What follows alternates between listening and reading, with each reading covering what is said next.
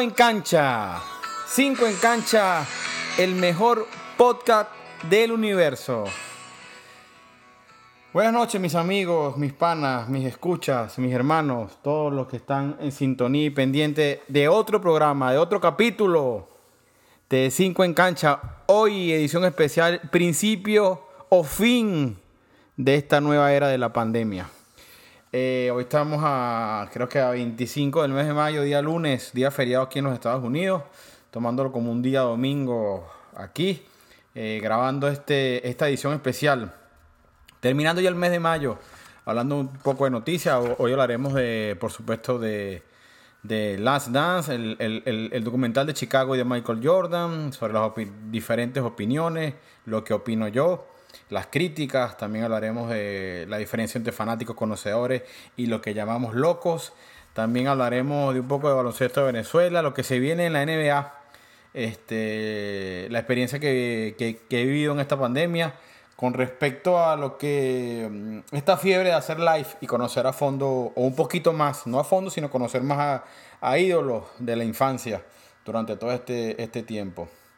El respeto que se ha creado a, varias personalidades que he escuchado desde, la, intimidad de esas entrevistas que se hacen entre, entre estrellas.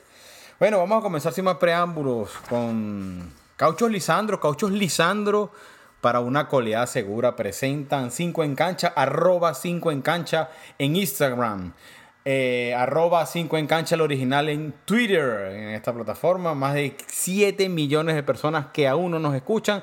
Hoy comenzando con The Last Dance. El final fue exactamente hace una semana. Yo lo estaba viendo por un VPN eh, de Alemania porque me lo traducían al español, ya que por la aplicación de ESPN aquí en los Estados Unidos, que no se ve por Netflix, se veía por ESPN los días domingos, se guindaba, se paraba, no, entonces no me había como una doble hoja, entonces a veces se quedaba pegado, entonces como que para no para no pasar molestias, prefería aguantar el día lunes y verlo en la noche antes de acostarme. Veía mis dos capítulos, lo veía con, con subtítulos y a veces lo, lo, logré llegar a ver traducido al español, aunque era un poco molesto el español, ya que este tipo de traducción que, que están los dos volúmenes ahí a media entre inglés y español. Bueno, lo logré ver, lo logré ver este, me gustó mucho cómo se desarrolló hacia el final. Eh, a, todo el mundo no le gustó.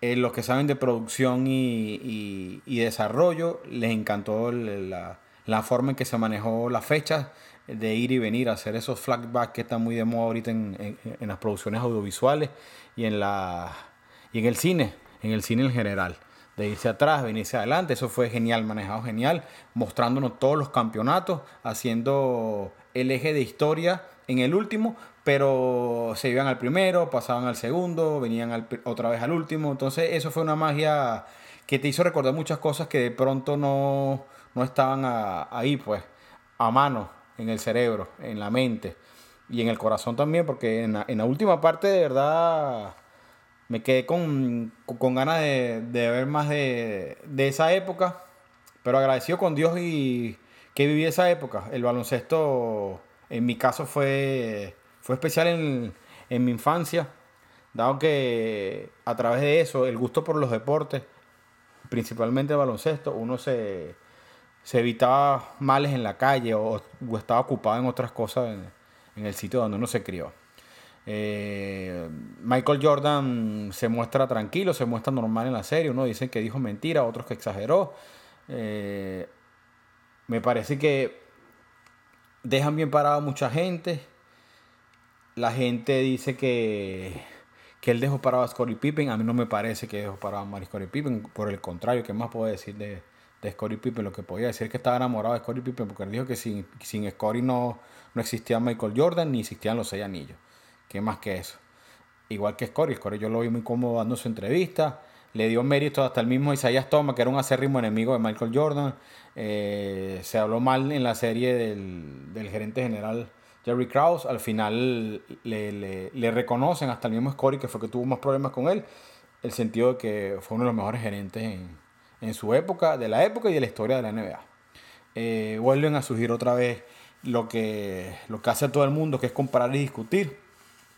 Y eso es parte de levantar, de levantar el interés por el baloncesto como tal. Esa, esa, esa, e, ese énfasis de, la, de las grandes cadenas, de, la, de ESPN, de Fox, de todo eso, es hacer que la gente discuta y generar volumen en redes sociales para que la gente esté pendiente de lo que esa comparación necia de, de, Michael con LeBron James, eh, eso es, eso es una táctica para que la gente esté pendiente de eso y hable de eso.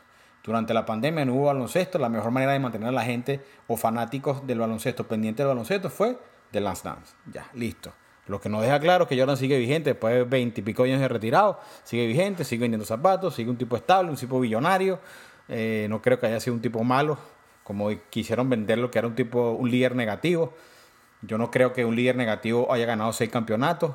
Yo no creo que un líder negativo tenga tres opiniones negativas, cuatro opiniones negativas después de 23 años. Yo no creo que sea así.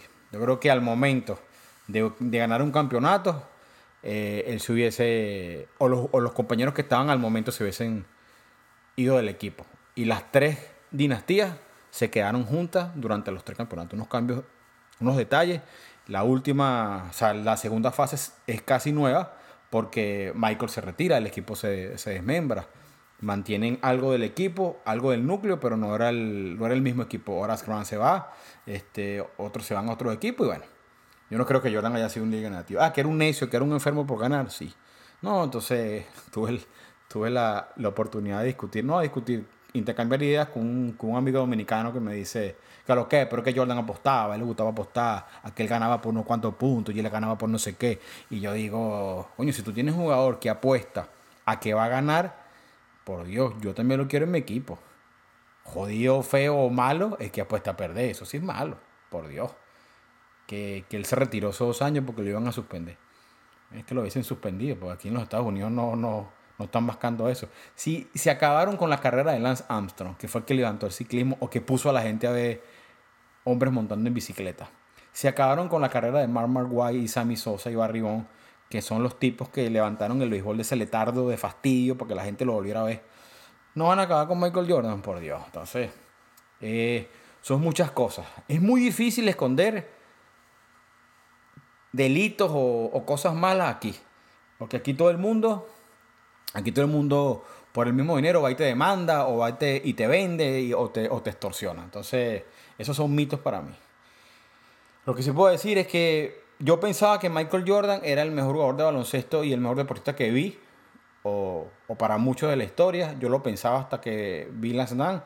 Y en el último capítulo, en el último momento, eh, más allá de certificarlo, me quedé sorprendido porque el tipo de verdad era era más allá de los cuatro, era, era más allá de esas cuatro rayas y dentro de las cuatro rayas no había quien, quien pudiera con el tipo. De verdad que el tipo se mamó sus, sus, seis, siete años en la liga aguantando la pela, preparándose para lo que le venía.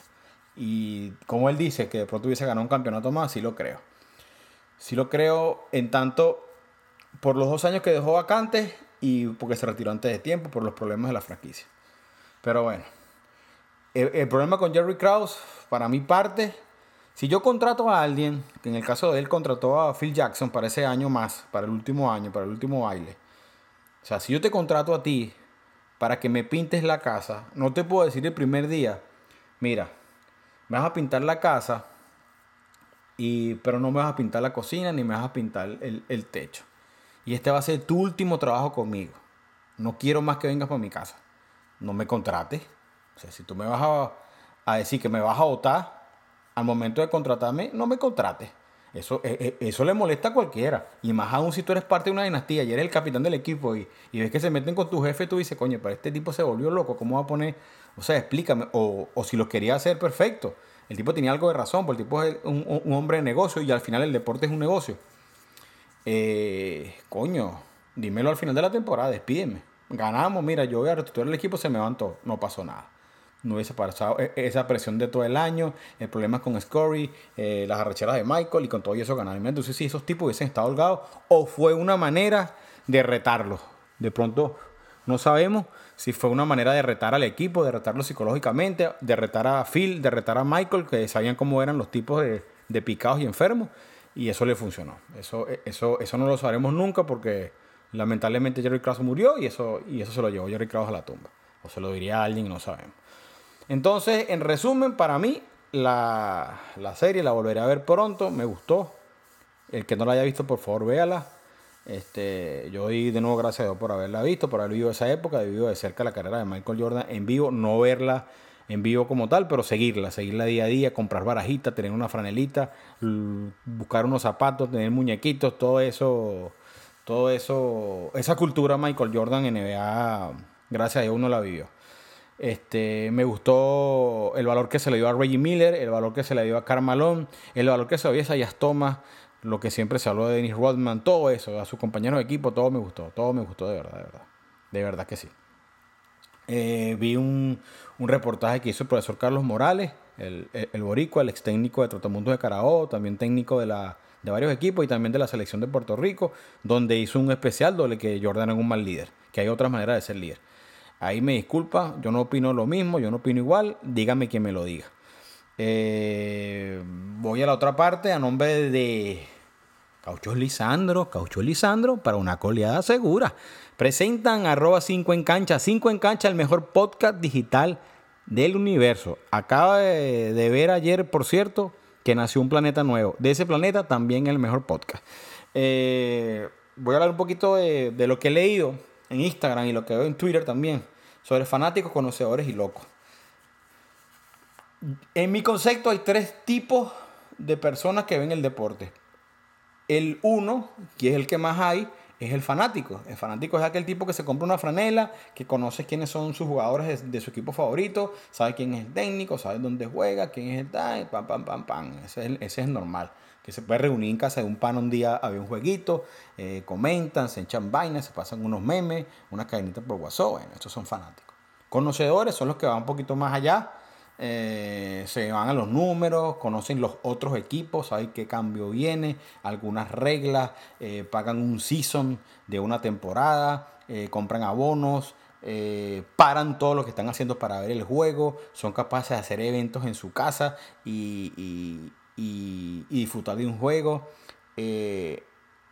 discuten, pero siempre dan la razón, esos son conocedores para mí. Y los locos, que puede ser una mezcla de todo eso, pero con una pelea. Y si pueden lanzar un botellazo a alguien, se lo lanzan. Y su idea es la que vale. Y más nunca insultan a quien sea. Pelean por Instagram, pelean por Twitter, con insultos, sin base. Lebron es mejor porque es mejor. Jordan es mejor porque me da la gana. Y eso, y ahí caen los locos. O dicen cualquier loquera.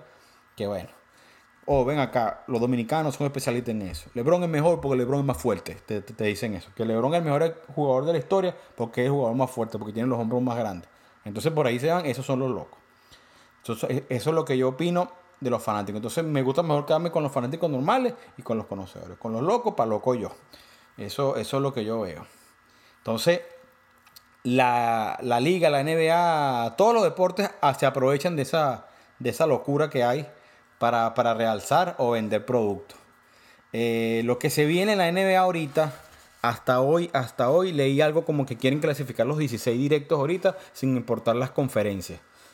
Eh, ahí le estarían dando una ventaja, pero una ventaja de 10 minutos en una carrera de 100 metros a los Lakers porque le están quitando de la conferencia, le están quitando por el récord a los Clippers. Imagínate ustedes, están pasando los Clippers a matarse directamente con, con Milwaukee Bucks y están dejando por allá, bueno, están buscando la manera y forma de que los Lakers lleguen a la final como sea. Eso, eso, eso es eso es de pensarlo y eso es, eso es llamativo para hacer una temporada que pueden acortar. Ojo, esto es una suposición y una de las. Una de las. Una de las alternativas para terminar la temporada. Dicen que se va a jugar aquí en Orlando, en el complejo de Disney, a puerta cerrada. Van a terminar la temporada aquí, todos los equipos. Esperemos, esperemos a ver qué pasa. Esta semana es decisiva tanto en el baloncesto de la NBA como para el béisbol también. El béisbol también esta semana debería estar decidiendo qué es lo que va a pasar. Eh, con todo este tema del coronavirus y todo lo que está pasando. Eso es lo que viene con la NBA. Se habla de un cambio por ahí, de, llevar a, a, un jugador a, a los Knicks, se me fue el nombre ahorita, disculpen. Eh, no sé si llegue a recuperarse Kevin Durant para este último ramo, no creo. O Kyle Irving, tampoco creo. No creo de verdad, no creo. Ok. Seguimos, seguimos con 5 en cancha, 5 en cancha, el mejor podcast digital del universo. Es que es digital, no hay otro.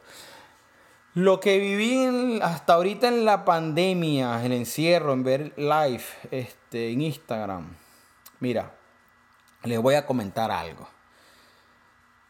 Estos tipos, estos, estos jugadores, técnicos, árbitros, eh, gente del baloncesto, coño, les dio cátedra hasta de periodismo a los que son periodistas deportivos o que cubren la fuente de deportes en Venezuela.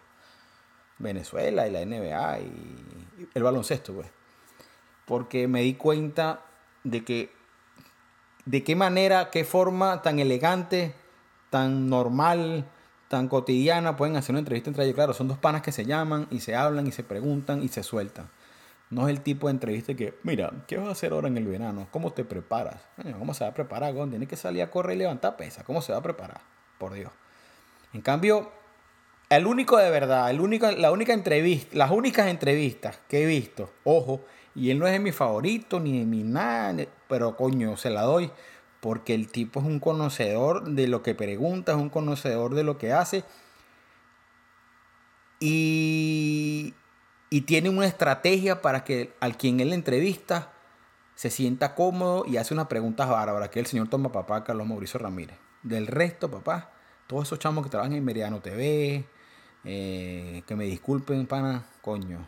Sigan los pasos de Toma Papá, pero no como habla Toma Papá, ni como grita Toma Papá, ni el, toma, ni el tono de Toma Papá. No, no, no imiten eso. Imiten el nivel de investigación de ese chamo el nivel de manejar números estadísticos, momentos y situaciones de ese chamo. Manejen eso, apréndanse eso. Apréndanse eso. Yo leí una estadística hace como cuatro meses que yo pensé que era, que era yo nada más que me la sabía. Y tomo papá, no joda, se la preguntó a Grevis Vázquez en una entrevista el viernes. Y me dejó frío, este mamagüevo se la sabe que bola. Bueno, es una, es una estadística de Aquí eligen al, mejor jugador de la nación cuando sale, cuando se acabe el año de la NSSA, del, baloncesto colegial. Y ese premio se lo dan al mejor jugador del torneo, de los más de 100 equipos, Final Four, toda esa vaina. Y ese premio se lo han dado a jugadores como Tim Duncan, como Michael Jordan y Gravy Vázquez, mírense ustedes. Entonces, esa vaina la maneja ese chamo, ese, ese nivel de detalle. Las entrevistas de Toma Papá, buenísimas. Las entrevistas del profesor Carlos Panfield ese fue el tipo que yo más le menté la madre en mi vida. Carlos Panfield es un, es un árbitro que participó muchísimos años en la Liga Profesional de, Venezuela. Llámese Liga Especial o llámese Liga Profesional. El profesor Carlos Panfield. Coño, no tiene, no tiene la capacidad técnica de hacer una entrevista con, estrategia, pero el respeto que le, que le profesan los entrevistados, los que lo conocen, este, las personas que saben quién es el tipo, coño, le dan entrevistas espectaculares. La entrevista que le hizo Carlos Panfil a Julio Toro es de pieza de colección. Mi respeto, yo siempre miré a Julio Toro, pero ahora lo miro más. Le pico un quesillo con fresa. Qué tipo tan humilde, tan bárbaro y tan conocedor del deporte del baloncesto. Mi respeto para ese caballero. Los en vivo de Víctor David Díaz Jr. Coño, ese chamito me dejó loco, weón. Chamito llamaba a todos. A todos los entrevistados le sacaba una vaina. A todos los entrevistados los ponía a pensar. A todos los entrevistados les daba una hora más. La gente se metía. Bueno, el chamo consiguió hasta un sponsor. Durante los, durante los... El chamo empezó con 50, con 22, de repente hacía live de 200, de 300 personas. A la 10, sin, sin, compitiendo con otros live de periodistas que estaban al mismo tiempo con otro jugador de básquet, el chamo metía a su gente ahí, vacilando con los tipos. Entonces, se verga, de verdad que cómo, cómo aprendí esa semana de cómo se manejan esos tipos, cómo hablan de, de lo que dicen. Los en vivo los viernes en la noche de Diego Guevara y Daniel Saón, el Piola. Coño, otro nivel. Claro, ellos se conocen, son panas y se soltaban a hablar como que si yo hablara con un pana mío por teléfono en una, vida, en una, en una videollamada y la gente gozó una bola con esos en vivo. La gente le pedía, pedían a Mamá Osa, los cuentan Mamá Osa, la, las imitaciones de Daniel Piola. el, que no sepa quién es Piola o Daniel Saón, es un tipo que hoy día es un técnico de un equipo en Grecia donde jugaba el Super Ratón. Creo que no va, no va ahorita porque le van a hacer una, un niño, una niña al Super Ratón. No va a participar de la última parte del torneo. Él era asistente de, del Che en la selección. Trabajó con Marinos de Oriente. Creo que trabajó con Guaro. Ese chamo es el pionero del scouting en Venezuela. El scouting, dícese, eh, alguien que se sentaba a ver videos de los demás equipos y le explicaba a los jugadores qué debían hacer en la cancha. Les mostraba un plan, qué hacer durante su trabajo dentro de la cancha, con balón o sin balón. Hoy vi, por cierto, un, un ¿cómo se llama? Como un conversatorio en, en Zoom que dio Daniel. Estaba el, el Che García, habían varios técnicos y gente viendo la, la explicación del manejo de las herramientas de la vaina, de, cómo se juega sin pelota. El tipo, síganlo. Arroba Daniel Saón en Instagram, súper humilde. Yo lo, yo lo guindé en el Instagram de arroba 5 en cancha. Dije que ya estaba aprendiendo un poquito de baloncesto con este caballo. Lo, lo tagué. Y ¿sabes qué me respondió el pana? Me dijo, chamo, no lo voy a subir porque me da pena que le dijeran caballo. Ese chamo de aquí a unos años va a ser el próximo técnico de la selección vino tinto. No ha dirigido en Venezuela, él ha sido asistente en Venezuela, pero no ha dirigido todavía. Este chamo empezó en la televisión, como fuese se metió en el baloncesto. Yo sí decía, ¿qué coño es ese gordo ahí sentado? Él y que hubo aquí vaina, pero no se le dio. Y llegó. Se ve que, que goza del aprecio de, de mucha gente del baloncesto.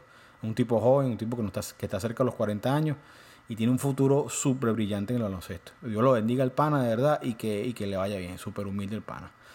Las vainas de Mamaosa, por supuesto, en, en, Instagram, los, los likes, las entrevistas de Mamaosa geniales. Hay un tipo que se llama José Luis Muñoz, de una página que se llama arroba baloncesto al, día. Síganlo, arroba baloncesto al día. Ese señor se tomó la tarea de entrevistar a todos los carajitos que están en el sistema universitario aquí en Estados Unidos, venezolanos y los que están jugando en Venezuela todavía. A todos los pelados los entrevistó. A todos los pelados. Me dejó loco, los buscó, los entrevistó, los chamitos felices, juegan metían 15, 20 personas, a veces 30, pero psicológicamente, que tú tengas 17 años y alguien te llama para hacerte una entrevista sobre lo, quién, quién tú eres en el básquet, cuánto mides, dónde estás, esa vaina psicológicamente ayuda al deportista. Ayuda para el lado de nosotros a conocerlo y para el lado de ellos aumentar su ego deportivo que siempre hace falta, que te reconozcan quién eres. El tipo se llama José Luis Muñoz, buenísimo también en ese trabajo. Eh, Mano Negra, Jan Martínez también son unos buenos. Eh, los de Víctor David y también estuvieron buenos. Eh, véalo por ahí, porque ahora están quedando guindados, ahora quedan como, como, una publicación. Hay un chamo que se llama Girardi David Cubillán, sobrino de, del relámpago Cubillán. Ese chamo, creo que ya debutó con la selección de mayores. Ese chamo es muy alto, que, creo que mide 206, 207, si no me equivoco.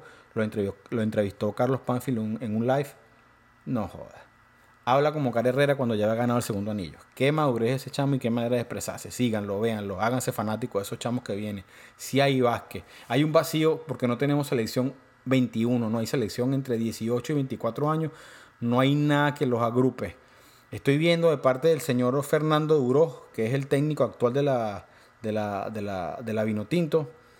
Se creó la Asociación Nacional de Entrenadores de Venezuela. Eso no existía. Ojalá eso, eso dé fruto. Se creó, se está creando, el, o ya se hizo el censo de jugadores en el exterior. Se, está haciendo un plan de altura, buscando venezolanos en todas partes que, tengan una altura eh, promedio, que, que, tengan dos metros, dos metros y algo, si son jóvenes, y juegan baloncesto, para ver qué hacen. Se están buscando jugadores en todos lados para agruparlos, para tenerlos se, habla de la Superliga, no sé qué va a pasar con eso. Hay muchos dimes o menores de sí o no, crítica, yo critico eso. Este, no se sabe qué va a pasar. Todo el despelote en Venezuela, la vaina es súper difícil. Pero a pesar de todo eso, el básquet, el venezolano todavía está ahí. Qué humildad la de esos tipos, ¿verdad? Qué humildad la de esos carajos. Diego Guevara, eh, Víctor David, eh, Bruno Aesio. Coño, les cuento que he tenido conversaciones de, de Instagram, de, por DM, eh, de siete párrafos por Twitter con personas como Bruno Daesio, el técnico Bruno Daesio o el profesor Bruno Daesio, el coach Daesio se llama su, cuenta. Los tipos te responden. Tú le preguntas cualquier vaina, los tipos te responden, son humildes. No se están cayendo a codo y todavía te responde. Si te preguntas una pregunta, valga la redundancia, una pregunta interesante, el tipo va y te responde. Coño, pana, qué, qué humildad la de esos carajos. No digo que no haya ego, ego dentro del baloncesto, pero se ve que, que el fin de los carajos, el fin de los carajos es hacer buen papel dentro de la cancha. Como se hablan entre ellos. Lo que hablan, los, por ejemplo, los jugadores de que están saliendo. Vi uno también que le hizo Diego Guevara al Super Ratón, por cierto. Coño, como hablan de la gente de antes, de lo que era San Shepard, de quién era Iván Olivares. Esa vaina que los chamos deben conocer ahora. No es porque lo. No es porque lo de antes fue mejor que lo de ahora. Es para que vean de dónde vienen. Y si tú puedes tomar algo de lo de antes con lo que está ahora, coño, imagínate tú como jugador que tengas 17 años y veas el entrenamiento que hacía, por ejemplo, Iván Olivares. ¿Sabes? Iván Olivares hacía un entrenamiento, salía de la cancha eh, una hora antes del juego y lanzaba por lo menos 40 pelotas bajo el tablero, como ahí al ladito, y se iba alejando, alejando, alejando, hasta que por, lo menos lanzaba 150 balones. Eso es una hora antes del juego. Se metía, salía otra vez y para la partida, bueno, ya ustedes saben quién era Iván Olivares. No digo que los de ahora no lo hagan, pero imagínate que tú te enfoques en lo que el stretching moderno que hace Janis a que te compo con el calentamiento que se Iván Olivares. Eh, lo que hacía, claro, hablando de las distancias, lo que hacía Steve Nash para entrenar, para ser más rápido, o Dennis Rodman que corría en una montaña y vaina, con lo que se hace ahora para poder saltar, eh, vainas eh, de ejercicio dinámicos para poder ganar más salto o reacción de salto. Entonces, eso, eso es como decir rescatar algo que, que funcionó, que funcionó con algo que está funcionando ahora. Eso, eso es parte, y eso es lo que hacen muchas veces. Fíjense que la liga, por ejemplo, la NBA tuvo un bajón el año pasado con respecto a como LeBron no tuvo buena temporada, los ratings bajan. El tipo es la, es la cara de la NBA, no es más nadie que sea como la cara, más allá de, que el tipo sea un excelente jugador, un buen jugador. Eh, coño, no, ahí altibajo, está lesionado un poco de gente. Eh, Curry también, que es cara de la NBA, está afuera. Entonces, este año se levanta un poco más. Los Lakers tienen una buena temporada, adquieren a Anthony Davis, todo chévere. Y hay unos chamos que están surgiendo. Esperaban a, Zion, Williamson, del chamo, ¿verdad? Que es una explosión de un espectáculo. Eh, Luca Donji, bueno, yo se los he dicho mil veces. Eh, John Moran, eh, jugadores que vienen y, creo, creo que la liga, lástima que se paró la liga ahorita, la liga del año que viene va a ser una locura con todo el mundo sano, Dios quiera, y, los equipos completos. Entonces, ¿por qué? Luca Donji es un tipo que juega al europeo, a los que más o menos se jugaba antes. Se para, hace un pase, corre, pero no corre como los carajitos de aquí. Y yo no hablo que ahora no haya defensa, no, hay, hay otro tipo de defensa que es distinto. El, el, el, el, básquet de ahora era, el, el básquet de antes era más roce, este es un más rápido, más tiro de tres, se salieron del perímetro, hay defensa, pero de otro tipo. Hay mucha defensa de otro tipo. Lo que sí es que las reglas son aplicadas en un sentido muy suave, que es la defensa. Lo hablaba Carlos Panfield con, con Julio Toro. En la defensa la, los árbitros se tragan el pito, no, perdón, tienen el pito, hay un pito dulce, o sea, pitan toda mierda, cualquier roce, cualquier vaina, cualquier simulación. Mientras que en ataque, coño, puedes hasta caminar si te da la gana con el cuento del paso cero, vaina que yo no estoy de acuerdo. El paso cero lo permitiría yo siendo árbitro. Bueno, no sé a quién se lo escuché, que dijo lo mismo. Si yo voy solo atacar el aro y brinco pa, o tomo un paso más para hacer una jugada espectacular, perfecto, no pasó nada, no tomaste ventaja de la defensa. Va solo en carrera, no hay peor. Pero tú en uno a uno para penetrar, quedan cinco segundos y me vas a tirar una caminata de tres pasos, te vas a lanzar para atrás como hace Harden dando ese poco brinco como hablando joropo, no seas tú tan loco, Harden. Anda, anda brinca para otro lado, anda, anda tumba mango. Entonces, es eso lo que, lo que más o menos quieren mejorar el espectáculo, pero se le está yendo la mano, porque la gente critica mucho esas vainas. La gente de media, de media edad, entre 28 o 36 años, y los de antes, por supuesto, más, ya empiezan a, hacer ruido. Y eso es lo que interesa, pero lo que, esos son los que tienen el poder adquisitivo de, comprar entradas, de comprar franelas, de comprar balones, de esa Los que vienen creciendo serán futuros target. Pero por ahora son esos, los que están ahí.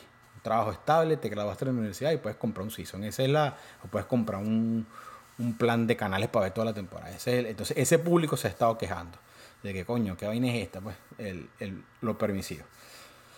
Eh, en, para cerrar el tema de lo que vi de Instagram, de los lives, de, de las diferentes personalidades del, baloncesto venezolano en este caso, Eh, puedo decirles ahora que respeto más a los árbitros, respeto más. Yo era un tipo que le gritaba los. Le gritaba vainas jocosas, tampoco era un tipo agresivo. En, la, y, y, mis panas lo saben, pues. Y mis panas lo saben. Displicente, sinvergüenza, pide tu jubilación, vainas así, pero no por ponerme a mentar a la madre a la gente, así a lo loco tampoco. Cinco cervezas y vacilar mi juego y gritar. Eso es lo mío en el estadio, en, la, en los gimnasios.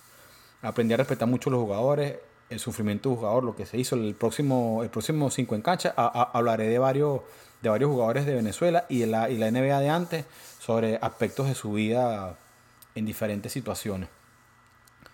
Eh, eso, aprendí a valorar más a la gente del básquet y me di cuenta que, coño, que los chamos que hacen periodismo en Venezuela que vienen ahorita, de verdad que si tuvieran la humildad de, Fernando Arriaza por lo menos y el conocimiento de, de Papá. Fíjense por ahí, los que tienen, los que tienen eh, ganas o, son periodistas. Que, que, que, yo haya estudiado periodismo no me hace tener la razón. Es una de las carreras más, para mí, más duales hoy día. Es como una vaina así. Yo, soy periodista, pero la calidad de periodista la ganas tú como. No es lo mismo que un ingeniero que ya hizo un edificio porque echamos tú, pero Tienes que construir algo desde la credibilidad. Eso es lo que yo opino. 5 en cancha, 5 en cancha, arroba 5 en cancha. Este, una opinión que dio un tal Fryer de que a, nadie le gusta, a nadie de ahora le gustaría jugar con Michael Jordan. ¿Quién coño es Fryer? Es lo que yo pregunto. Ahí se las dejo. No sé quién eres Ice, de verdad. Creo que ganó un anillo con, con LeBron. Creo que LeBron le regaló ese anillo a él porque se, sintiera bien. Eh, para cerrar, voy a hablar un poquito de las comparaciones. Las comparaciones versus los números. Los números para mí son una parte del deporte, más no son el deporte en sí. ¿Por qué lo digo? No es lo mismo hacer un triple doble perdiendo por 25 que hacerlo ganando por 3. O no es lo mismo coger 25 rebotes contra un equipo que está de último, que tiene a su centro lesionado, que agarrárselos a Milwaukee, por ejemplo. Entonces todo ese contexto del número como tal no se mide. No se mide. No se miden los aplausos, no se mide el momento, no se mide la idolatría hacia un jugador o lo que fue o el carisma o el momento que la gente vivió gracias al hecho de una asistencia, de un gran punto, de un triple, de una clavada o de ganar un juego. Eso no lo miden los números. Por eso yo digo que los números es una parte, más no es el deporte en sí. Es una parte para comparar. Y las comparaciones no son buenas, porque por lo mismo, ninguno de esos jugadores ha estado en la misma situación ninguno de los que se puedan comparar. Que si Charles Barkley es mm, peor que aquel, o si aquel es mejor que aquel, que si Jordan es mejor que aquel. Sea, el caso de Michael Jordan va por arriba de todos, va por arriba de todos, no porque yo lo diga, ni porque a mí me guste. Simplemente, que no es un caso simple, el de que Michael Jordan, como jugador, levantó un deporte y lo hizo global gracias al buen trabajo de un comisionado, de Mister, en ese momento, que aprovechó el boom del negrito Michael y explotó la imagen de la NBA a nivel mundial. La gente me dice, no, que Tom Brady también se compara. Sí, Tom Brady de pronto aquí en los Estados Unidos, porque Tom Brady es el ídolo del deporte más visto en los Estados Unidos. Pero si tú vas a la India, no saben quién es Tom Brady. Si tú vas a la India y preguntas por Michael Jordan, hay hasta unos muñecos de Michael Jordan que se llaman NyQuil. NyQuil Jordan, una, unas copias baratas de, de unos muñecos de Michael Jordan. El tipo hizo que eso fuera global. El tipo vende todavía zapatos a precios de como que si estuviera jugando a 200 dólares un zapato saliendo. Sin decirte los retros que valen 500 y 400 dólares, sin ediciones especiales de 1000. No sé, el tipo todavía está un top, está ahí. Y todos los jugadores de Michael Jordan para acá tienen la influencia de ese caballero. ¿O por qué ustedes creen que LeBron James usa el 23? Ah, lo usa porque él vivió en el 23 de enero. No. O porque Kobe Bryant, como lo dijo en una serie, que él no existiría sin Michael, fue lo que fue. Por la influencia. Por cierto, estoy leyendo el libro ahorita de Mamba Mentality. Es una infografía muy buena, se las recomiendo. Nada cara, muy económica, vale 8 dólares en Amazon. En español, si la quieren ver, con una introducción de, de Phil Jackson y un prólogo de Pau Gasol o viceversa. Véanlo, está buenísimo. Lo que hacía el tipo como entrenador, de que Kobe, coño, Kobe era Kobe Bryant, de verdad, de los más grandes. Y bueno, este, sin más que decirle por hoy, un abrazándolos a todos con los saludos especiales a mi hermano Mauricio Torres, que está en España, nuevo fans del programa, presidente del club de fans, a mi pana Jorge Alexander Mejía, que me estaba que me hizo esperar por él para porque no podía ver la serie, pero él, él, se encuentra ahorita en su país de origen y me dijo que el internet es un desastre, que cuando llegue aquí que lo va a poder ver tranquilamente. O ya lo vio, no sé, no he podido hablar con él sobre el tema. También a, a mi pana Adrián Harden desde el Nido del Águila y el Terror del Balcón. Dios me bendiga el Terror del Balcón, el señor, el señor, el ilustre Marcelo Gómez. También saludando a Oreja, Chivas, allá en Colombia, a ese Músculo, a Culo, Lao, el gran Culo, a mi pana Tommy, al pana Cabece Músculo, creo que ya lo dije, Cabece Músculo, al pana eh, Edgar Barrios en Colombia también, a todos mis panas, Jorman Mejía, por supuesto. Jorman, si puedes escuchar el podcast, hácelo llegar a Juan Carlos Cedeño, que coño, hace poco hice contacto con él después de más de 25 años. 30 años, un pana de, crianza, un hermano de crianza, panas mío de crianza y en Petare. Eh, también saludos a Chichi. Chichi, un saludo para ti, para tu esposa y para tus hijos. Estás más perdido que la gasolina en Venezuela. Te vi en estos días un live por una entrevista. Eh, también a mi pana Mono de Agua, ¿vale? Mono de Agua, que es uno de los críticos técnicos del, programa Mono de Agua. Espero que el audio de hoy te, guste. Espero tus comentarios, que me digas tu, tu, tu, sugerencia. Uno de los, uno de los que más me ha ayudado en esa parte. Mira, está, se está escuchando esto, está mal por aquí, cuidado con el viento. E, e, eso me gusta y, me ayuda. A quien no nombre, no lo nombro porque no quiero, sino porque no me acuerdo en estos instantes. 37 minutos de programa, estoy cerrando ya a Fran Pérez también que ha estado viendo, que ha estado escuchando el programa, al enano Ibrahim Quintero, al zurdo Douglas, a todos, a todos los panas que, que me quieren y les gusta el básquet, yo también los quiero, los abrazo, un saludo a todos, a sus papás, a sus mamás, un abrazo a sus hijos, las bendiciones y quien los quiere, el 136938837, ese no es mi certificado de locución, ese es mi número de cédula. Quien le habló, Héctor Jesús Torres, arroba 5 en cancha. 5 en cancha, el mejor podcast digital del universo. Más de 37 millones de personas que aún no nos escuchan. Y seguimos. Los dejo entonces con, con algo para que hagan memoria. Un abrazo.